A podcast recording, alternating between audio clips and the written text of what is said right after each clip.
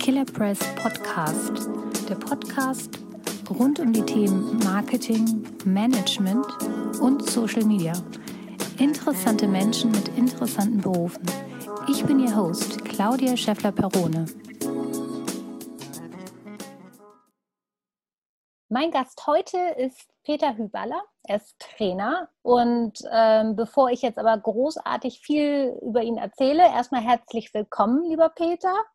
Und, Grüß dich, Claudia. Hallo. Und stell dich einfach mal selber unseren Zuhörern vor. Wer bist du und was machst du?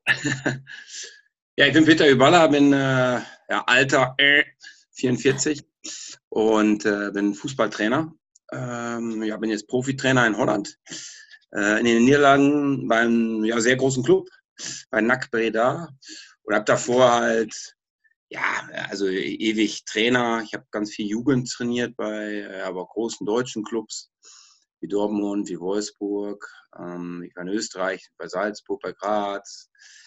Ähm, habe studiert Sport, Psychologie, Pädagogik in Münster damals und bin jetzt, glaube ich, über 25 Jahre Trainer, ganz früh angefangen meine erste Trainerstation war mit 16 Jahren die Bambinis von Borussia Bocholt. Und ja, das hat sich jetzt die ganzen äh, Jahre, Jahrzehnte so ein bisschen ausgedehnt. Ja, spannend. Also ich ähm, habe gelesen, ich weiß gar nicht, ob das so ungefähr hinkommt, so 93 hast du angefangen mit Tränen, also mit, mit deinem Trainerposten? Ja, genau. Ich habe selber gespielt bei Borussia Bocholt äh, und dann äh, kam ein Jugendleiter zu uns rein, mal in die Kabine und sagte, Jungs, äh, wir brauchen noch was. Ja, die Bambinis waren halt die 5-, 6-Jährigen. Äh, wir bräuchten noch mal junge, frische Trainer. Äh, wer hätte denn Lust? Und dann hat ein Kumpel und ich haben dann aufgezeigt, haben gedacht, ja gut, wenn wir 18 Uhr eh selber Training haben, dann können wir 16.30 Uhr auch ähm, ja, das machen. Ja, und irgendwie fand ich das, äh, ja, ich kann mich da nicht mehr so ganz gut dran erinnern, aber irgendwie fand ich das ja anscheinend sehr ziemlich cool. Hab gemerkt, dass ich ein Talent von einer Gruppe habe. Ja, und dann kommt das ja automatisch mit Trainerscheine irgendwann und dann wurde ich ziemlich ehrgeizig, ambitiös und ja, und dieser, dieser Bacillus-Trainer sein, mit äh, jungen Spielern zu arbeiten, hat mich bis heute dann nicht, äh, ja, diesen Bacillus habe ich halt in mir drin. Ja, ich glaube, da muss man auch definitiv äh, schon so, eine, so ein Gen sozusagen haben, um ähm, so, so einen schwierigen Job, wie ich finde, machen zu können.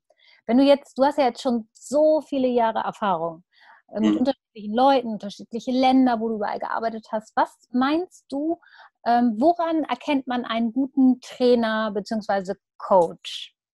Was macht den aus? Ja, ich glaube, in seinem Fachgebiet und weg von seinem Fachgebiet so gut zu sein. Also in seinem Fachgebiet, ob ich jetzt äh, ja, Saxophontrainer bin oder Coaches für Wirtschaftskräfte oder äh, Fußballtrainer, du musst schon einen Plan haben, was in deinem Fachbereich gut ist. Also ich kann nicht nur äh, People Management machen und ich kann nicht auch nur von meinen Anekdoten von früher erzählen, sondern ich muss auch einen, ja, einen Plan über jetzt im Fußball speziell Taktik, Technik, Kondition. Also ich muss auch ein muss auch ein bisschen Fachidiot sein. Aber im Laufe der Jahre habe ich immer mehr gemerkt, äh, das eine ist der Plan über die fußballspezifischen Sachen, aber du musst halt, ja, du musst den Mensch riechen können, du musst den Mensch schmecken können, du musst ähm, viele Erfahrungen, die du ja, im In- und Ausland getätigt hast, du musst halt eine Gruppe führen. Und äh, im, im, speziell im Sport ist natürlich so, dass die Spieler oder der Athlet für dich auch durchs Feuer gehen muss und umgekehrt auch. Also da, äh, und das ist halt weg vom Fachgebiet. Und ähm, das ist, glaube ich, ganz wichtig, dass, dass die Spieler ja, oder die Athleten oder die Schüler oder die Coaches, die du betreust, ja, merken, der ist authentisch, der hat einen Plan, was er macht und der, der kann auch begeistern, er liebt, was er tut und dann kannst du diese Liebe natürlich auch auf deine, deine Spieler äh, rüberbringen. Hm, ja, es das stimmt, das kann sich, also das ist auch wichtig. Ich glaube wirklich, wenn man irgendwas macht mit Leidenschaft, ähm, dann äh, kommt das auch rüber. Also es ist eine ganz andere Sache, ob man was macht nur wegen Prestige oder Geld oder wenn man wirklich was macht, weil einem das wirklich am Herzen liegt. Ja, da gibt es ja verschiedene Motive. Also sicherlich gibt es bei anderen äh, Leuten auch Status, auch Geld. Ähm, wenn du ein guter Schauspieler bist und kannst Leute manipulieren, das das geht ja auch, das ist ja auch eine Art pädagogische und psychologische Kraft. Ich glaube, das geht nicht dann immer jahrelang, aber zu einem bestimmten Zeitraum geht das natürlich. Ähm, ich weiß gar nicht, ob man immer Leidenschaft haben muss. Also, äh, aber ich rede jetzt davon, weil ich das in mir drin habe. Aber es gibt sicherlich auch welche, die sind ziemlich kühler und cooler, gehen da ähm, distanziert damit um. Da ist auch die Frage, aus welchem Kulturkreis du kommst. Ich bin halber Deutscher, halber Niederländer, habe so beide Kulturen ein bisschen in mir drin. Aber es gibt auch ziemlich nüchterne Typen, die aber auch gute Führungsleute sind. Also jeder hat ja so seinen Stil. Und äh, ist genauso wie der Spieler ein bisschen seinen Stil hat. Und natürlich halt äh, in einer Gruppe, in einer Fußballmannschaft, im Profibereich hast du eigentlich 15, 16 Nationalitäten heutzutage. Also du kommst in eine totale multikulturelle äh, Bahn. Und das ist natürlich anders, als wenn du nur, sag ich mal, 20 Deutsche jetzt trainierst oder 20 Niederländer trainierst. Das ist natürlich vom Kulturkreis was ganz anderes und jeder hat da so seine ja, spezielle Führungskraftidee. Seine Eigenarten sozusagen. Ja, ja, auf jeden Fall. Ähm, also ich, also ich, äh, klar, ich habe was Deutsches in mir, also Disziplin, Arbeiten, also diese typischen Image-Dinger, ne? Ähm, ähm, Strebsamkeit, aber dieses Niederländische, meine Mutter ist aus Rotterdam, da merke ich natürlich auch immer, ne? Große Klappe, äh, ehrlich, Offen. klar, direkt. Ja, und der eine kann da halt mit besser umgehen und der andere halt weniger. Aber ähm, ich glaube, wichtig ist halt, dass du auch dich selber nicht verlierst. Also wir reden ja ganz oft, dass du immer äh, die, die Spieler, die Schüler, deine, äh, deine Teilnehmer coachen musst und auf dich jeden einlassen musst. Aber du musst, aber die Gruppe muss natürlich auch auf dich sich ein bisschen einlassen. Weil wenn du für 25 Spielern sprichst, ja, dann kann ich jetzt nicht 25 Vorträge halten, sondern muss einen Vortrag halten und einen Matchplan sagen oder eine, einen Themenpunkt sagen. Und ähm, ja, da müssen sie natürlich auch sich auf mich einlassen. Naja, da ist Authentizität das Wichtigste. Ne? Also, dass du wirklich auch so bist, äh, dass du dich auch so gibst, letztendlich wie du auch bist. Äh, ja. Dann kannst du auch nur letztendlich auch die Leute erreichen. Ja, aber das ist ähm, ein, ein, einfaches Wort, was eigentlich jeder immer sagt. Das, äh, das stimmt auch. aber, es ist, aber es ist zum Beispiel auch sehr viel Angst wegdrücken. Also, äh, wenn du authentisch bist, äh, dann heißt das ja auch immer ein bisschen so, deine Gedanken äh, willst du an dem Gegenüber ja, präsentieren. Aber du hast ja in deinen Gedanken, hast du ja ganz oft so, ja, die, die eigenen Gedanken, darf ich das jetzt sagen? Darf ich das jetzt machen? Ähm, äh, wie nimmt der andere das auf? Äh, ist das gut für meine Karriere? Und äh, die wichtigsten Sachen, die ich ja so erlebt habe, waren ja auch meine eigenen Krisen, wo du denkst, okay, da gehst du mal links, dann gehst du mal rechts, dann probierst du halt ganz viel aus.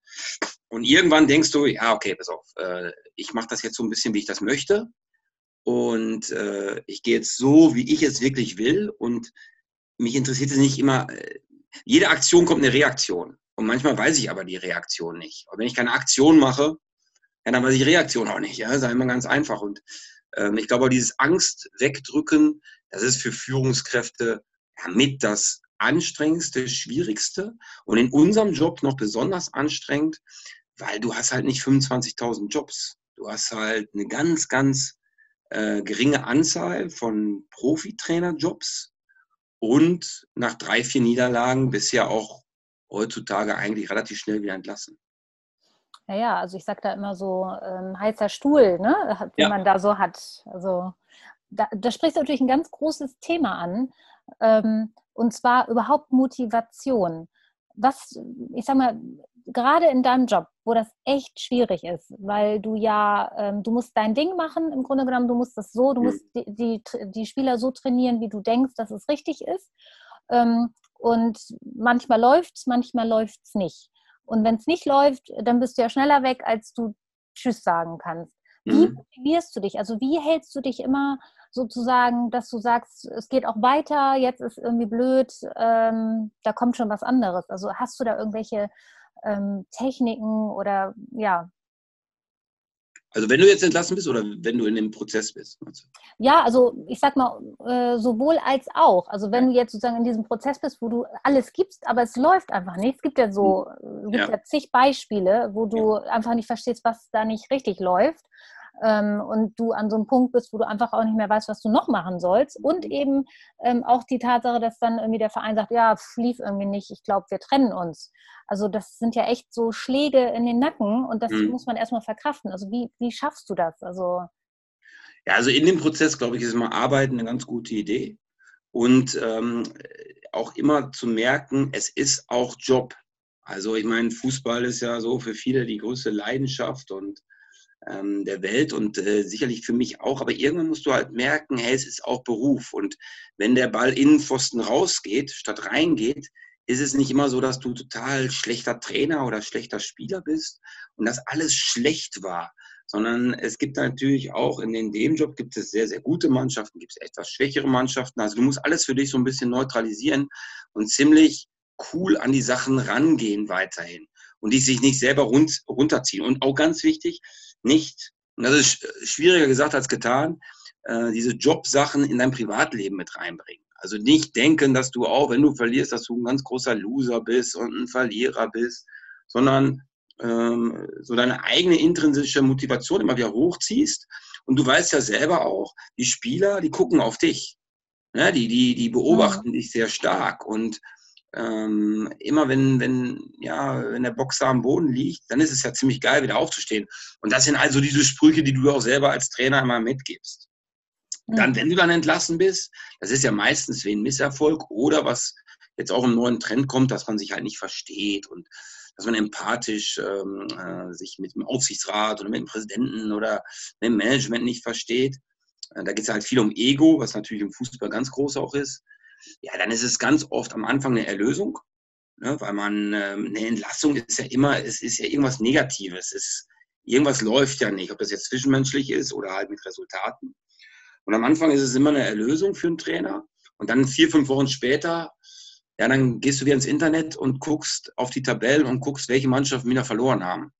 Und ähm, willst eigentlich relativ schnell wieder rein ins Geschehen, weil du denkst auch irgendwie, wenn ich außerhalb stehe, bin ich ja nicht dabei. Und, und es ist natürlich noch einmal, es ist dein Job, es ist, ja, es ist äh, deine Leidenschaft. Ähm, aber sich nicht selber runterziehen. Das ist, glaube ich, ganz wichtig. Also nicht in so eine Art Depression oder Burnout zu kommen, weil Leistungssport in dem Sinne ist nicht gesund. Aber du musst dir immer wieder klar sein, warum du eigentlich diesen, diesen Job machst. Und Führungskraft zu sein, ist ja auf der einen Seite geil, weil ja, du kannst vor Leuten sprechen, du kannst Leute motivieren, du merkst auch, wie Leute sich begeistern. Aber du wirst auch angegriffen. Ne? Du kannst auch gemobbt werden, du kannst, ähm, du hast mit ganz vielen Eifersüchteleien zu tun. Und das musst du versuchen, natürlich mit verschiedenen Strategien nicht so an die rankommen zu lassen. Und dann, wenn du, und dann, wenn du entlassen bist, ja, dann musst du halt für dich selber klar sein, äh, will ich wieder schnell rein, will ich vielleicht eine Pause machen, will ich die Pause nutzen, will ich mir Kollegen mal anschauen. Äh, ich habe auch ich habe zum Beispiel sehr viele Lehrbücher auch geschrieben, also ziehe ich mich ein bisschen zurück oder oder kümmere mich jetzt äh, ja um mein, mein eigenes Karma, um mein eigenes Ich, äh, mache ich selber ein bisschen mehr Sport, ähm, aber das hat natürlich auch mal mit finanziellen Sachen zu tun. Wie lange kann ich raus sein? Und ja, und wie lange habe ich Bock auch raus zu sein? Und habe ich das vorher noch, ja, das weiterzumachen? Das ist, glaube ich, immer ganz wichtige Fragen für jeden. Also würdest du sagen, um Trainer zu sein, musst du schon ziemlich, sage ich jetzt mal, abschalten können, auch ein bisschen hart gesotten, äh, weil sonst kannst du den Job nicht machen. Ja, ich habe früher also in Trainerlizenz habe ich immer gedacht, ganz wichtig so Taktik und wie ich auf dem Feld bin, also die, die inhaltliche Arbeit. Und jetzt bin ich äh, seit über zehn Jahren im Profibereich und eine ganz wichtige Tugend ist Einstecken. So, also ähm, ähm, du bist ja auch mit sozialen Medien und so, du, einstecken positiv, weil du kriegst natürlich auch ganz viel Liebe und Lob für die Leute, meistens natürlich, wenn du gewinnst. Und wenn du verlierst, wirst du halt durchgezogen, ne? auf eine Art und Weise, die, weil du bist halt für die Leute immer der Trainer ich bin ja nicht Peter für die Leute, ich bin ja so der Trainer für die Leute. Mhm. Und äh, die identifizieren äh, mich halt immer mit ihrem Verein. Also bin ich auch ein, ein Stück Kulturgut für sie. Ne? Äh, viele Fans sagen ja auch, ich bezahle dich. Ich bezahle ein Ticket, also ich bezahle auch dein Gehalt, also darf ich auch Arschloch zu dir sagen. Mhm. So, und, und, und das musst du halt so, äh, dass du auch irgendwie, ja, du bist auch eine Figur. So, und das muss dir halt immer klar sein. Sie sprechen halt nicht immer nur die Person Peter Überall an, sie sprechen halt diese Kult diese Figur Trainer an. Und das musst du versuchen, mit ganz vielen ja, Methoden ja, nicht so an dich ranzulassen. Aber das funktioniert natürlich auch nicht immer. Also ein, ein gutes Beispiel ist natürlich nicht so viele sozialen Medien oder Zeitung lesen, wenn du, ähm, wenn du verlierst. Aber das gelingt ein eigentlich auch kaum, weil du willst ja auch, ja, du bist natürlich auch ein neugieriger Typ, sonst gehst du, glaube ich, nicht als Menschentrainer in diesem Beruf, weil Menschen interessieren dich ja irgendwie. Ich meine, du bist ja jemand, der sowieso sehr aktiv auf den Social Media Kanälen ist. Ne? Also du, ähm, mhm. ich habe so das Gefühl, es macht dir Spaß. Ähm, du äh, interagierst ja auch immer mit den Leuten und so. Ähm, was meinst du, inwieweit würdest du sagen, hat dich diese Öffentlichkeitsdarstellung, dass du nach außen trittst und dich zeigst, ähm, ob jetzt äh, positiv oder wenn was schiefgelaufen ist, hat, hat das in irgendeiner Weise deinen Job, also deinen, deinen Trainerjob beeinflusst? Ja, ich glaube immer positiv und negativ, weil die sehen natürlich immer, ähm, wenn du was postest, ist es jetzt, weil du Narzisst bist oder ist es jetzt, weil du dich selber geil findest oder ist es jetzt, weil du jetzt eine Information rausgeben willst. Ähm, aber das äh, sage ich, ich hätte es vor ein paar Jahren, glaube ich, auch nicht gemacht, aber ich habe jetzt diese komplette Angst verloren bei mir selber. Also ich denke mir immer, wenn ich was posten will, ob es was Witziges ist oder nicht Witziges oder dies oder was Nachdenkliches ähm, oder was einfach Informatives, was ziemlich neutral, ja, langweilig, taktisches oder für viele Trainer ja nicht langweiliges, also eine Information, dann, äh, dann mache ich das einfach. Also wie gesagt, und dann kommt eine Aktion von mir und das sieht ja so die Welt und dann kommt eure Reaktion. Und manchmal sind die halt nicht gut, die Reaktion, manchmal sind sie gut. Was ich natürlich sehr gemerkt habe in sozialen Medien ist, dass du halt verbunden bist mit der Welt. Also ich habe auch schon Anfragen, Angebote ähm, über, über, über LinkedIn oder sowas bekommen. Also äh, weil die Leute, äh, wenn die jetzt äh, von ziemlich weit weg kommen oder aus einem anderen Kontinent und versuchen, wollen die ein Trainerangebot machen, dann müssen die ja an dich rankommen. So, und dann, ja, dann googeln die wahrscheinlich deinen Namen und dann sehen die, oh, okay, der ist da und da und da. Und dann schreiben die dich an. Und natürlich ähm, ja, schreiben mich auch viele Spielerberater an, die natürlich ihre Spieler unterkriegen wollen. Also du kommst in so eine Art Interaktion. Und äh, ja, das ist manchmal gut. Ja, und manchmal sind da auch bekloppte Leute bei. Die gibt es überall. ja, klar. Aber ähm, ich finde, dass du durch dein, ich sag mal, dein Personal Branding ist es ja im Grunde genommen, was du machst. Ja. Ne? Also du brandest dich als, als Person und das machst du sehr gut, wie ich finde. Ähm, und ich finde, dass du auch sehr authentisch rüberkommst. Also wenn ich so, hm, ich meine, verfolge ich ja schon ein bisschen länger, ne? Mhm. sind ja schon ein bisschen länger connected ähm, ja. dann habe ich dich schon ganz gut einschätzen können, so der Typ, der dahinter steckt. Also es ist jetzt nicht irgendwie so, dass wir dann irgendwie gesprochen haben und auf einmal äh, Überraschung, du bist ganz anders, mhm. sondern ähm, man kann dich eben sehr gut einschätzen, also zumindest das, was du so nach außen bringst, das ist auch das, äh, habe ich so den Eindruck, denn was du auch wirklich glaubst und tust, also so diese mhm. Authentizität ist bei dir, geht da eben vollkommen einher. Und, ähm, und ich glaube, das ist auch so ein Punkt, den viele, ähm, also viele haben halt die Möglichkeit, dich kennenzulernen, obwohl sie dich nicht kennen und vielleicht sogar schon zu gucken, äh, Mensch, der ist in dem Verein, ach so, der ist der Trainer aus dem Verein, ach, den finde ich ganz cool, also da könnte ich mir schon vorstellen, auch zu spielen. Ja, auf der einen Seite ist wahrscheinlich bei mir im Unterbewusstsein auch, okay, präsentieren, ne, dann kannst du dich natürlich, kannst, kannst du vielleicht auch Jobs dadurch kriegen oder so.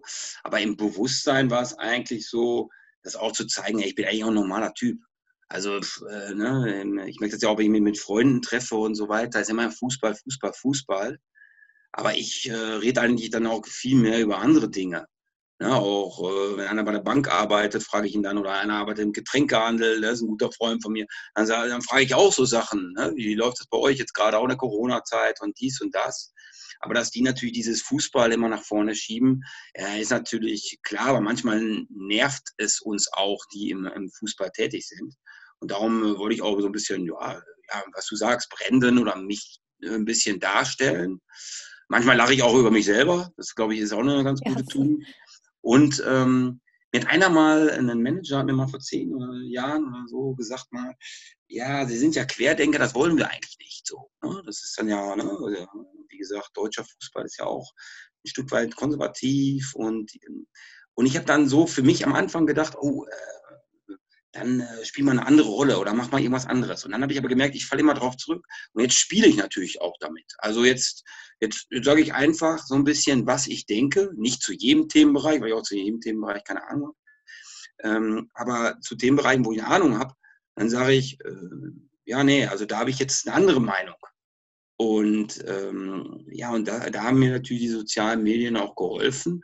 Und das, weil du bist ja, du hast ja letztendlich ein Image. So, mhm. und das, du bist in der Schublade und ja, da kannst du ein bisschen raus oder nicht raus. Aber ähm, ja, ich habe dann einfach damit gespielt und einfach so gesagt, ähm, ja, es ist halt so, wie es ist. Und ähm, das, das finde ich eigentlich ganz gut. Also sich nicht gegen wehren, wie man eigentlich ist, sondern einfach sein, wie man ist. Und, und dann musst du ja mit den, mit den Konsequenzen, bei mir waren das auch, manchmal positive, manchmal negative, einfach mit leben. Ja, klar, ist natürlich immer, solange, sobald es ins Persönliche geht, ist man natürlich erstmal, ja, es fühlt man sich natürlich erstmal angegriffen. Aber im Grunde genommen, wenn man, ja. ich glaube, wenn man so ist, wie man ist, dann ähm, kann man da eher mitleben, als wenn man sich verstellt und man irgendwie, sag ich mal, irgendwas einkassiert, weil man ja eigentlich gar nicht so ist. Also ähm, finde ich immer. Wie ja. findest du denn, würdest du denn sagen, ähm, also ich finde, ich persönlich weiß ja, ist ja nun mein, mein Fachgebiet, finde das super wichtig, Personal Branding und die Emotionen sozusagen rüberzubringen, weil die Menschen äh, heutzutage einfach auch sehen wollen, wer steckt dahinter, welcher Mensch steckt dahinter, was denkt der, wer ist er wirklich. Würdest du sagen, ähm, dass das äh, für äh, jetzt für den Sportbereich, es gibt ja relativ, es gibt ja nicht so viele, die das machen, so Trainer. Ähm, mhm und auch in der Wirtschaft. Es wird jetzt langsam mehr. Also in anderen Ländern ist es weitaus mehr. In Deutschland ist, wie du schon gesagt hast, konservativ. Würdest du sagen, dass das ähm, auch übertragbar ist? Also dass du sagst, definitiv in allen Bereichen sollte da ruhig mal ein bisschen mehr gezeigt werden? Ich glaube, es kommt immer auf den Typ drauf an. Also wenn der, wenn der Typ sagt, also ich habe das auch ein bisschen gemacht, weil ich wollte mich nie ganz verkaufen an den Club. Mhm. Also es gibt ja ganz viele, die machen ja alles für den Club und irgendwann kriegst du die feuchte Hand und sagen, ja, vielen Dank für deine Ideen und äh, Tschüssikowski und ja, und die Ideen im Verein gehen weiter. Es ist ja auch in vielen Clubs, dass ähm, Trainer und auch viele Jugendtrainer, die eigentlich sehr gut sind, so ein bisschen klein gehalten werden, ne? also diese Kleinhalte-Taktik.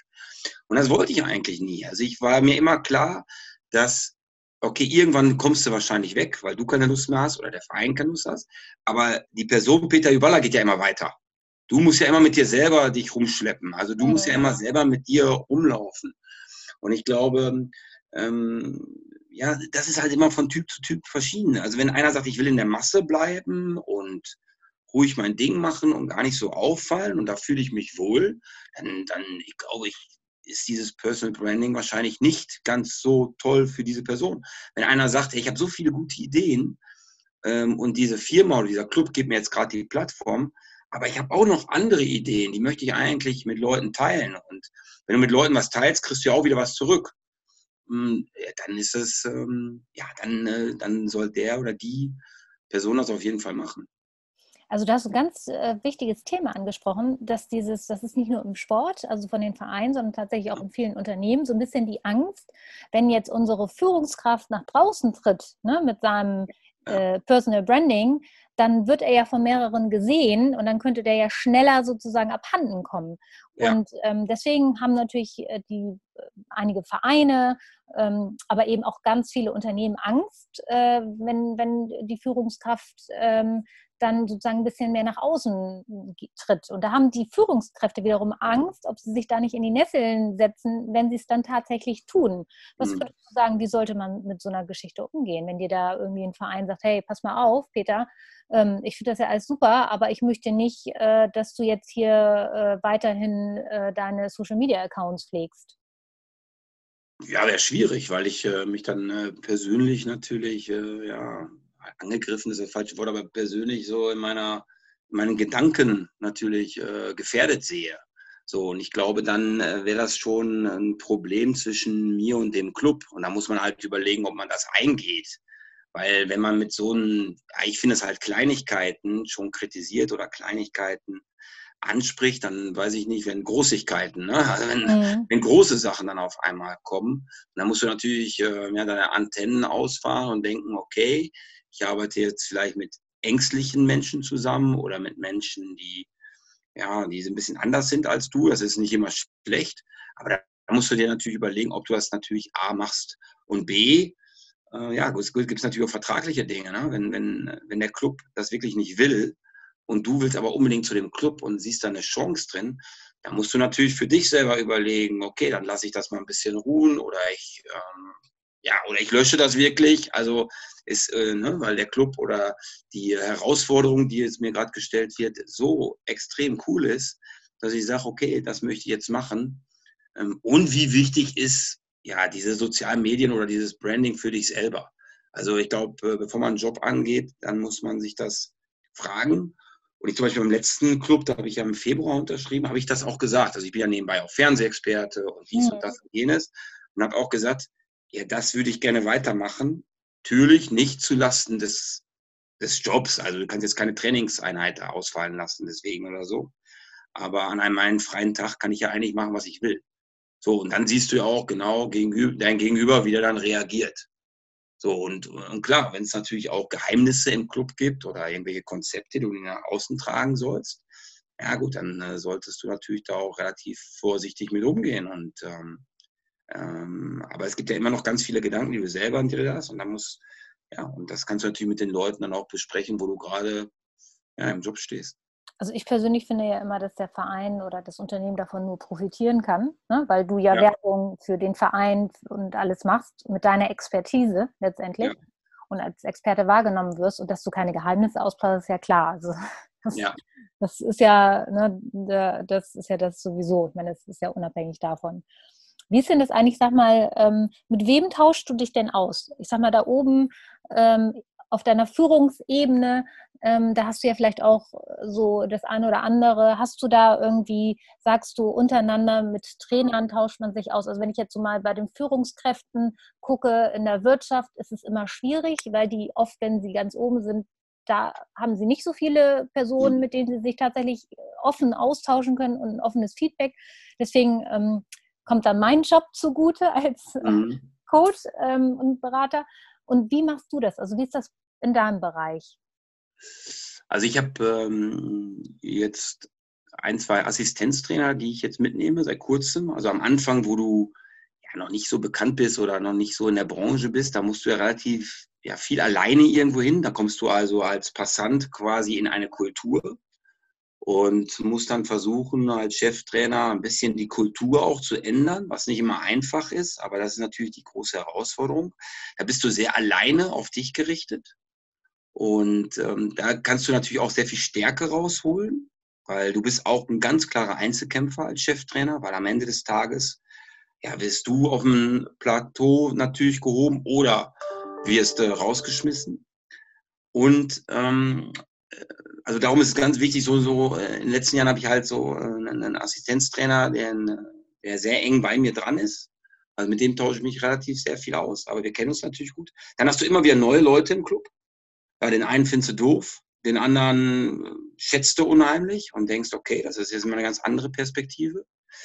Ich habe auch schon in den letzten zehn Jahren mit ein, zwei Coaches oder mit mehreren Coaches mal gesprochen. Mit ein, zwei habe ich ziemlich lange gearbeitet.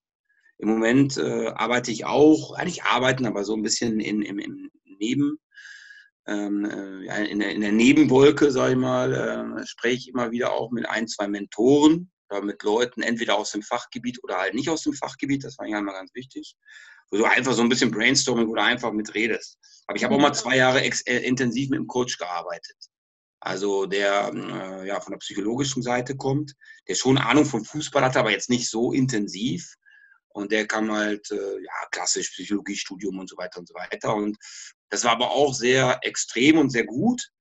Aber irgendwann äh, habe ich das dann auch äh, gestoppt, weil ich merkte dann bei mir auch, boah, irgendwann geht dir auch, denkst du über jedes Gespräch nach, also denkst du über jeden Vortrag nach, denkst du über jedes Speech nach. Ich habe dann irgendwann ein bisschen so meinen eigenen Instinkt, die Instinktnase habe ich dann so ab und zu mal verloren, weil ich jedes Wort, jede Körperhaltung, jede Bewegungshaltung habe ich dann mitgenommen in so einem Gespräch. Und wenn du eh ein nachdenklicher Typ bist, und ich habe das selber auch noch studiert, boah, dann wurde es mir dann irgendwann zu viel. Also, und dann machst du halt jeden Gedanken, äh, darf ich das jetzt sagen, darf ich das nicht machen, dies und das und jenes. Äh, und das war nachher für mich selber ein bisschen Chaos im Kopf. Mhm. Und jetzt mache ich eigentlich mehr so ja, lockere Gespräche oder du merkst ja auch selber bei dir, wenn es dir schlecht geht. Das ist ja genauso, wenn du Zahnschmerzen hast, gehst du erst zum Zahnarzt, nicht davor. Und ähm, das, ähm, das muss man vielleicht ähm, äh, vorher, bevor die große Welle kommt, äh, muss man davor vielleicht schon mal öfters mit solchen ja, Profis sprechen. Prophylaxe, ne, sage ich nur. Ja, ja, das ist wie beim Zahnarzt. Wenn du vor sozusagen die Prophylaxe immer schön, dann kommt das große böse Erwachen nämlich gar nicht erst. Und ähm, ich glaube das gleiche. Aber ich verstehe das absolut. Also ich glaube auch, dass man, ähm, egal wie toll man irgendwie mit, mit einem Coach oder Berater oder ähnliches oder Mentor zusammenarbeitet, ich glaube, irgendwann muss man einfach auch mal äh, wechseln, weil ähm, da braucht man auch mhm. wieder frischen Wind und auch mal eine andere Meinung und so weiter. Ich glaube, das gehört einfach dazu. Ja, ich habe ja, also ich wechsle ja, in meinem Trainerjob habe ich jetzt, äh, weiß nicht, 16, 15 Clubs schon gehabt. Ähm, äh, mal wollte ich gehen, mal bin ich gegangen worden. Und du merkst natürlich bei jeder Kultur, also du kommst ja in, auch in andere geografische Regionen oder du kommst ja dann auch in andere Sprachkulturen. Du nimmst halt immer irgendwas mit. So, also, ne, äh, aber auch schlechte Sachen. Und sagst, nee, hier will ich auf gar keinen Fall. Also so das Thema Kultur finde ich immer unheimlich ganz, ja, total prickelnd und total wichtig, weil ich bin ja auch so ein Mix-Max-Nationalitäten-Typ. Und so ist das aber auch mit Coaches eigentlich auch gewesen. So, und ähm, du hast ja manchmal auch die besten Coaches, die vielleicht gar kein Coach sind.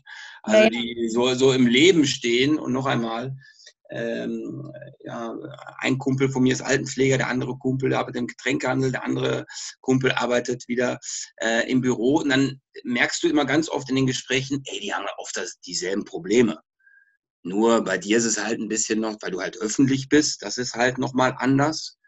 Aber sonst, ähm, wenn es um den Menschen geht, und da sage ich in ganz vielen Trainerfortbildungen, wenn ich andere Trainer fortbilde, ja, diesen Mensch ähm, hinzukriegen, dass der für dich durchs Feuer geht oder ihr zusammen irgendwas erreicht, ja, das ist wirklich eine, das ist wirklich eine Aufgabe geworden.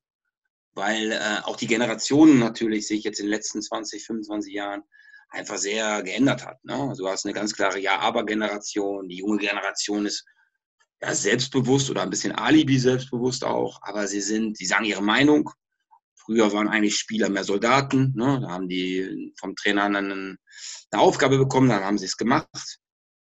Aber das, hat, äh, aber das ist auch noch von, von Land zu Land, von Region zu Region auch noch so ein bisschen verschieden. Und diese Erfahrungssuppe, die hast du halt mit. Und wenn einer eine andere, ja, wenn eine andere äh, auch eine Erfahrungssuppe kocht und ähm, hat er noch ein paar Gewürze für dich, ja, dann ist es interessant. Aber du darfst halt nicht überwürzen immer. Und das ist halt immer, und das hat aber auch viel mit Erfahrung zu tun. Ich glaube, ein guter Koch hat wahrscheinlich immer eine gute Ausbildung und seine Gäste geben ihm gutes Feedback. Aber dann ist vielleicht dann noch der letzte Funken, so diese Erfahrung noch zu haben, was ich jetzt machen muss und nicht immer, was der andere mir sagt, dass ich machen soll.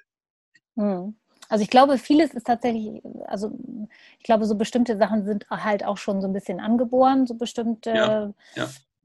Arten und Weisen und ähm, anderes kannst du halt von außen dazu lernen. Was du ja auch schon angesprochen hast, ist so ein bisschen so dieses, du, dann, du musst deine Mannschaft durchs Feuer bringen.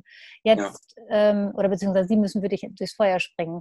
Jetzt, wie, ich meine, wir wissen ja, motivieren kann man sich nur von sich selber heraus. Das, mhm. ne, jemand, der nicht motiviert werden will, der wird auch nicht motiviert. Wie schaffst du das, deine Mannschaft ähm, trotzdem diese Motivation letztendlich mit auf den Weg zu geben? Gerade, ich sag mal, wenn jetzt irgendwie so eine böse Serie an ja, verlorenen Spielen, dann ist man natürlich ganz weit unten. Wie äh, schaffst du das sozusagen, denen immer wieder so diese, diese Power wieder mitzugeben, irgendwie neu zu starten? Hast du da irgendwelche ja, ähm, Techniken oder irgendwelche Gedanken, die du immer wieder sozusagen zum Äußeren bringst? Weil das ist ja auch eine Sache letztendlich, das hast du ja auch in der normalen klassischen Wirtschaft auch. Mhm. Da hast du auch Arbeitnehmer, die irgendwie total nicht mehr wollen, warum auch immer, ähm, ja, hast du da irgendwelche Tipps? Ja, ich glaube, ähm, wichtig ist so für sich selber, das als Chance und Herausforderung zu sehen. Eigentlich sind die geilsten Besprechungen auch wirklich in der Krisenzeit. Also dann merkt man auch, wie du, wie du total deine Sinne schärfst, wie du du bist, dann, du bist dann wirklich auch der Papa für die. Also das ist ja dann immer so, wenn du in einer Krise bist, dann gucken sie nochmal alle auf dich. Und du hast natürlich auch Spieler, die auf der Bank sind, die sind eigentlich, die werden wahrscheinlich ganz froh, wenn du irgendwann entlassen wirst. Und Spieler, die spielen, die mit dir durchs Feuer gehen. Und dann ist halt die Frage, wie du sie ja anzünden kannst, ne, wenn wir schon vom Feuer sprechen. Und ähm, ich habe so in den Laufe der Jahre gemerkt, immer wenn es schlecht lief oder von den Resultaten schlecht, habe ich eigentlich immer das Gegenteil gemacht. wenn es schlecht lief, dann siehst du halt ganz viele Sachen aber noch im Spiel oder auch außerhalb des Spiels, die aber noch gut sind. Weil manchmal verlierst du ja auch 2-1, hast aber trotzdem eine gute Leistung gebracht. Das ist ja genauso, wenn du einen guten Vortrag in, der, in, im Wirtschaftskongress hältst, aber der kommt vielleicht jetzt nicht so an, aber du hast eigentlich für dich selber eigentlich sehr viel richtig gemacht. Und das halt so rauszustellen, so als Chance, Herausforderung oder auch mal wütend zu werden, wütend auf dich selber. Ja, mir, hat, mir hat einmal so ein Surfweltmeister mal gesagt, er konnte über diese Welle nicht surfen. Und, äh, ja, und dann kommst du natürlich in Zweifeln und bin ich zu schlecht und ist die Welle zu hoch? Und das ist ja wie beim Spiel auch. Bin ich jetzt, bin ich zu schlecht als Profitrainer? Kann ich jetzt meine Mannschaft nicht mitnehmen? Ähm, äh, sind die zu doof? Bin ich zu doof? Und dann halt so auch ein bisschen Hass auf diese Welle kriegen. Also wirklich wütend auch zu werden und das nicht in Depression zu gestalten, sondern wirklich in Wut auch zu gestalten. Wütend zu werden, dass wir eigentlich jetzt die andere Mannschaft nicht schlagen können. Und äh, das sind halt so, so ein paar Sachen, wo ich einfach sage, okay, die habe ich dann so ja, im Laufe der Jahre immer wieder mitgekriegt. Und gerade wenn es gut läuft, dann halt so ein bisschen im mahnenden Finger immer. So, ne, dann, dann sind ja alle gut drauf und dies und das. Und dann macht man ja eigentlich mal die, die größten Fehler. Und so ist das auch. Und ähm, also immer ein bisschen anders sein als die anderen. So, und, und das Letzte ist, glaube ich, du musst dir halt selber fragen, ob du wirklich Liebhaber dieses Jobs bist oder dieses Spiels bist. Oder ob es echt, echt auffrisst und du kannst einfach nicht mehr. Ich merke das bei ganz vielen Leuten, die jahrelang im Verein sind, diese sogenannten Kulturbewacher, die eigentlich nur noch sitzen und irgendwann warten auf, auf die Pension ähm, und die nicht mehr in diese Liebe zu diesem Spiel haben. Und ähm, ich glaube, wenn in einer Krisenzeit oder wenn es nicht so gut läuft, ähm, du darfst auf gar keinen Fall in dieses äh, in die Richtung vom Burnout kommen. Also auf gar keinen Fall immer an dir selber zweifeln, sondern immer weitermachen. Und wenn der Verein oder wenn dein Arbeitgeber sagt, okay, geht nicht mehr, okay, dann geht's weiter, aber dann wieder weitermachen und dann vielleicht noch ein bisschen mehr seine, seine Sinne schärfen. Aber es liegt halt nicht immer nur an dir, sondern da sind ja auch wirklich 30 Leute, Trainerstab, Spieler, Management, äh, sind da ja Fans, äh, sind da ja auch alle dran beteiligt. Also du darfst, die Niederlagen wird ja ganz oft individualisiert, also da bist du schuld und bei, bei gewonnenen Spielen sind immer alle schuld. und, und das darfst du halt nicht machen, sondern du, du musst versuchen, auch bei Niederlagen auch alle mit ins Boot zu ziehen und sagen, ja, hey, das haben wir jetzt wirklich auch hier gemeinsam schlecht gemacht. Und wenn wir was gut gemacht haben, war es auch gemeinsam. Also dass du, aber das ist halt schwierig als Trainer, weil ich merke auch, wenn du gewinnst, dann, dann denkst du schon wieder ans nächste Spiel. Also du kommst halt nie in diesen, ja, in, diesen, in diese Freude. Und äh, das musst du versuchen, aber auch immer wieder dir reinzuholen und auch dir selber sagen, hast du gut gemacht heute, Junge. Hm, ja, einfach auch mal äh, jetzt sagen, jetzt lassen wir mal die alle gerade lassen und äh, jetzt stoßen wir mal drauf an und machen wir jetzt mal einen Tag nichts oder zwei. Ne? Einfach mal ja, genau. genießen den Erfolg. Ja, genau, weil ähm, das ist ja immer so, ich glaube, Jan Ulrich, der hat mal gesagt, ähm, ich, äh, ich habe ich hab das gelbe Trikot der Tour de France geholt und äh, da waren, weiß ich jetzt nicht, 200 Journalisten. Ein paar Jahre später war Dopingfall, da waren 2000 Journalisten. Also also äh, überspitzt jetzt gesagt. Mhm. Und, aber da waren mehr. Also das heißt, alles, was negativ ist, und besonders im Sport, das holst du dir auch immer rein als Trainer. Also ich weiß immer noch genau jede Entlassung, was da abgelaufen ist, die Uhrzeit, wie das Gespräch war. Und dann frage ich mir manchmal, ey, du hast auch schon so viel geile Siege geholt. Was ist eigentlich genau da passiert? Also und das ist, glaube ich, ein bisschen deutsch auch. Also so ein bisschen immer diesen absolute Strebsamkeit zum Perfektionismus. Und wenn es nicht perfekt ist, wenn es nur halb perfekt ist oder dreiviertel perfekt ist, dann ist es schon nicht perfekt, dann ist schon wieder nicht gut. So dass man immer wieder ähm, ähm, noch besser und noch besser und irgendwann auch mal kurz Halt und Stopp machen muss und sagen, nee, das hast du gut gemacht. Und diese, diese, diese glücklichen Tage, die auch immer wieder reinholen sollst, weil du wirst auch von ganz vielen Journalisten, wirst auch immer, ja, da haben sie es ja nicht geschafft und hier ist das ja verkehrt gelaufen und der hat über sie gemeckert und der hat das gesagt. Und es ist eigentlich ganz, ganz viel immer dieses negative Retrospektive. Und das muss man versuchen, immer wieder zurück zu, wegzudrücken und sagen, ja, Moment, aber ich habe natürlich auch ganz viele tolle Sachen schon gemacht. Ich möchte das auch mal selber in Erinnerung hier rufen. Und ich glaube, das ist einfach ganz wichtig. Aber ich glaube, das ist tatsächlich auch so ein sehr deutsches Ding. Ne? Also ich, äh, so in vielen anderen Ländern, wenn du da irgendwie eine Niederlage, dann, ah, sie haben es super, sie haben es ja überstanden. Also auch gerade im, ja. im, Wirtschaftsbereich, das ist toll und irgendwie mehrere Millionen in den Sand gesetzt, aber wow, sie sind wieder raus und ja. so. Hier ist so, äh, was, was, was haben sie denn da gemacht irgendwie? Was war da denn schief? Damals haben sie ja, also ich glaube, das ist echt so, ich weiß nicht, wie das in Holland ist, aber ich glaube, Deutschland ist da, glaube ich, schon ziemlich extrem. Ja, Holland ist auch ein bisschen gechillter alles. Ne? Das ist einfach so. Äh, also ich habe ja, äh, die deutschen Trainer sind mit die Besten der Welt. Das muss man ganz klar sagen, weil sie äh, unheimlich innovativ sind, weil sie, weil sie, wie gesagt, äh, pünktlich sind, arbeiten können, Disziplin ausstrahlen. Ähm, viele haben eine sehr gute Rhetorik. Jetzt auch in, in anderen Fremdsprachen, das war früher ja nicht so der Fall. Aber hm, es ist halt immer, wie du siehst, ne? wenn du sagst, okay, zweiter Platz, ne? sagen, in Deutschland wird ja ganz so als erster Verlierer. Du kannst, natürlich auch, du kannst natürlich auch sagen, zweiter Sieger. Also, ne, du musst ja auch ab und zu im Sport die Leistung des Gegners anerkennen. Und das ist halt ein bisschen anders wie in, in, in Wirtschaftszweigen manchmal. Du hast halt, äh, wenn du, wenn du, wenn du, wenn du als Manager einen Vortrag hältst, dann machst du es ja alleine. Im Fußball hast du halt nochmal einen Gegner. Da hast du auch einen, Trainer, der hat sich top vorbereitet auf das Spiel. Da hast du vielleicht Spieler, die sind halt nun mal besser individuell als deine Spieler. So, und dann versucht er eine Strategie auszutüfteln, ich versuche eine Strategie auszutüfteln. So, dann, dann, hat, äh, dann habe ich vielleicht drei Verletzte, er hat gar keinen Verletzten. Äh, auswärts und Heimspiel, das sind auch nochmal andere Einflüsse. Also du hast ganz viel, ähm, wo du halt nach vorne strebst, aber du hast auch ganz viel Zufall in deinem Bereich drin, wo du, das musst du auch immer wieder für dich klar haben.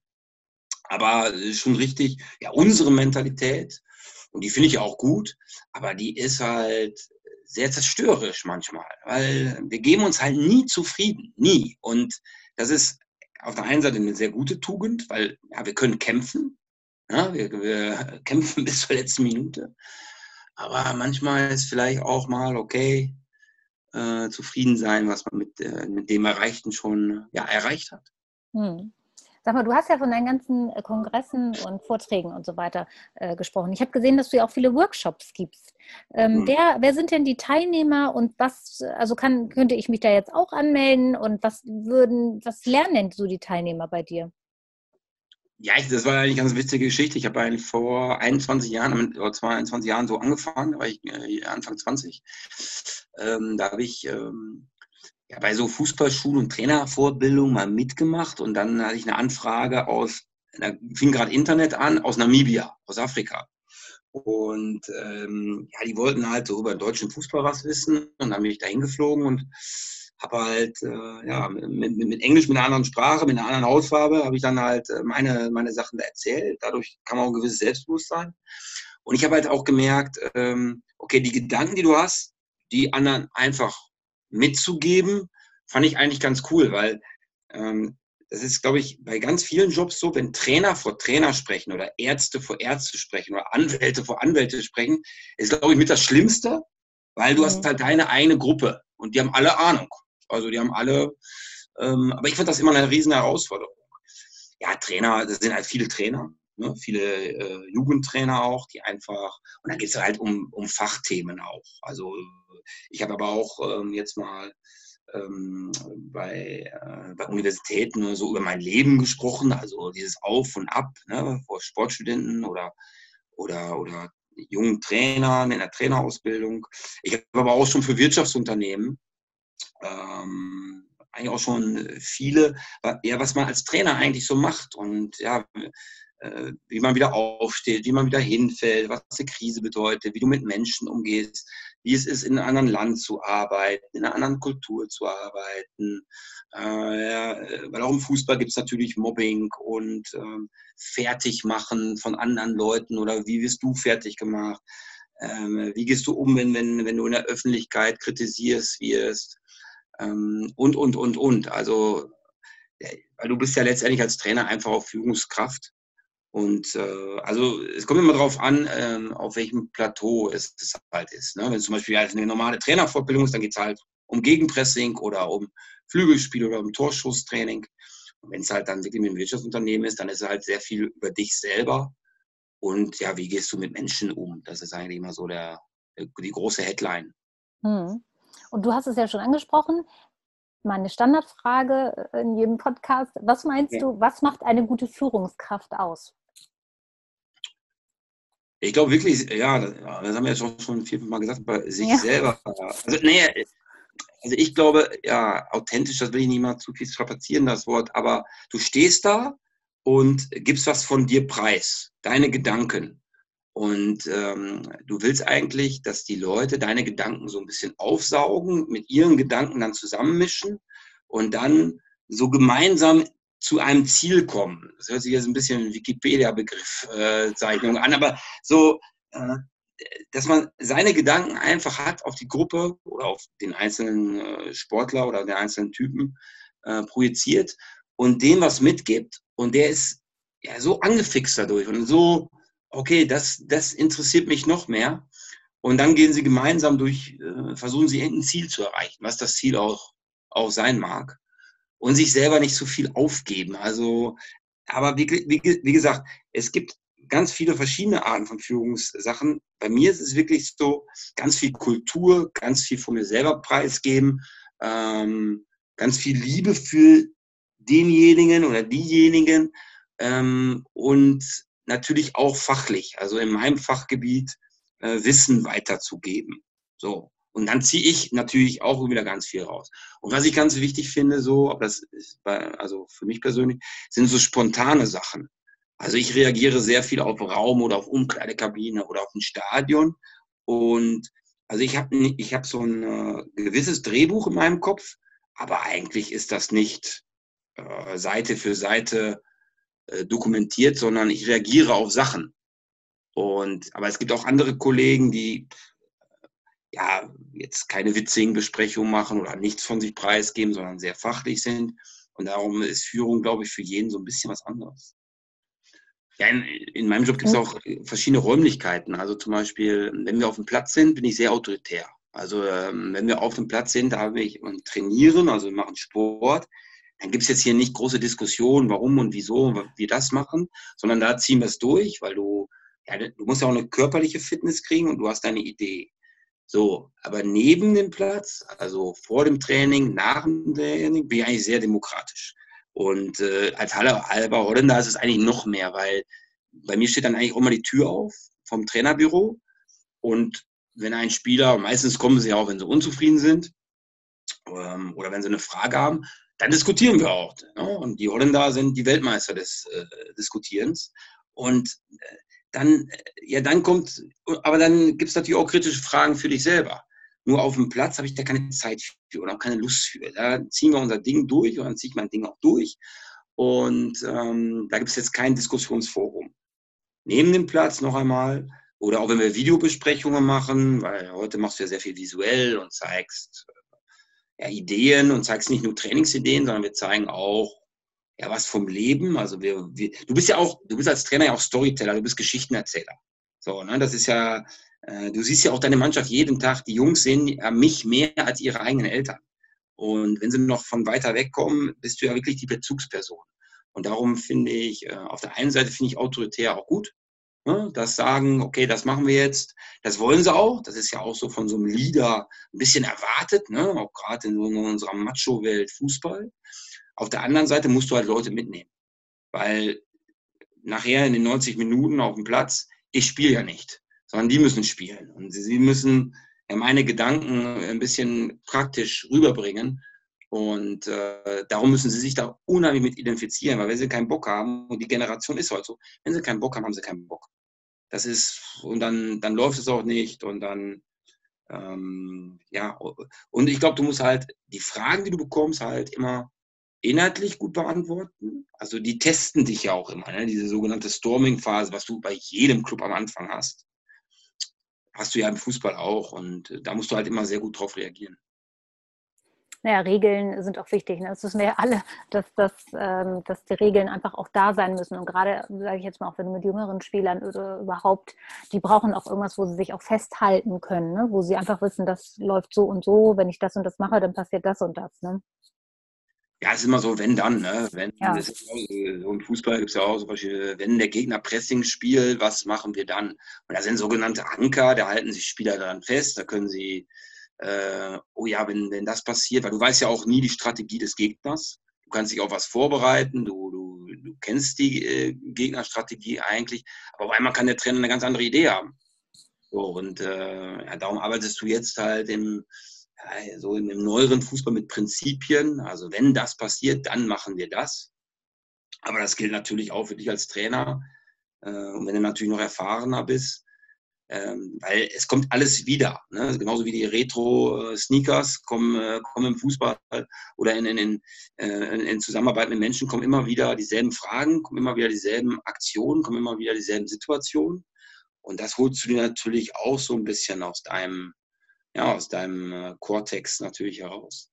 Deine Erfahrung. Sag mal, was so, was würdest du dir für die Zukunft wünschen? Also für dich und so im Allgemeinen, wenn du jetzt irgendwie sagst, wenn ich jetzt mal so an die Zukunft denke, würde ich mir wünschen, das und das und für mich insbesondere. Hast du da was dir spontan einfällt? ja, weiß ich nicht, einfach ein glückliches Leben. Also einfach ähm, weiter, ich habe ein sehr spannendes Leben bisher gehabt ähm, und äh, das eigentlich weiter verfolgen. Sicherlich jetzt nochmal vom, vom Fachlichen ja, versuchen, an, an, noch mehr an die Spitze zu kommen, wirklich äh, an, die, an die hohen Regionen, an hohen Ligen, an, an wirklich gute Mannschaften, wo du auch realistisch die Chance hast, Meisterschaften zu feiern und diese Sachen. Und ähm, jetzt vom Wegfachlichen ähm, einfach du selber bleiben, ne? nicht äh, deine Gedanken, deine sehr demokratischen Gedanken weiter ähm, äh, walten zu lassen und nicht mit der Masse mitschwingen. Wenn du eine andere Meinung hast, die Meinung auch kundtun, aber auch wenn du eine Meinung hast wie viele andere, die auch kundtun. Und das wünsche ich mir halt. Ne? Klar, Gesundheit und dies und das natürlich ist auch immer wichtig. Ähm, aber ähm, ähm, ja, noch immer wieder Schritte weiterzumachen, aber nicht, wenn die Schritte nicht kommen, halt nicht in, in, in, in ja, in, in, in psychischen Erkrankungen reinfallen, äh, weil ich das halt links und rechts unheimlich mitkriege. Und ich glaube, die Dunkelziffer ist wesentlich größer, als wir alle so erahnen. Ja, das glaube ich auch.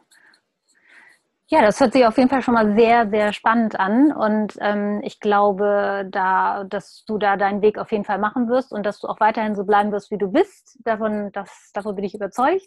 Ähm, ich danke dir nochmal für das super interessante und spannende Gespräch. Und unsere Zuhörer, die bekommen auch noch in den Showlinks alle deine ähm, Social-Media-Konten und ja. äh, deine Seiten sozusagen, deine Website und ähnliches, dass sie dir dann einfach mal folgen können und gucken können, wo denn der Peter so noch hingeht. Ja, also da bin ich selber gespannt. Vielen Dank fürs Gespräch, Claudia. Und äh, bleib so, wie du bist. Und versuch weiterhin Liebhaberin des Coachings zu bleiben und in einem Job oder auch in deinem privaten, ja, locker zu bleiben. Vielen Dank. Das versuche ich weiterhin. Killer Breath Podcast. Hat euch der Podcast gefallen? Dann gerne kommentieren und bewerten. Für mehr Infos geht gerne auf meine Seite killer-press.de. Bis zum nächsten Mal.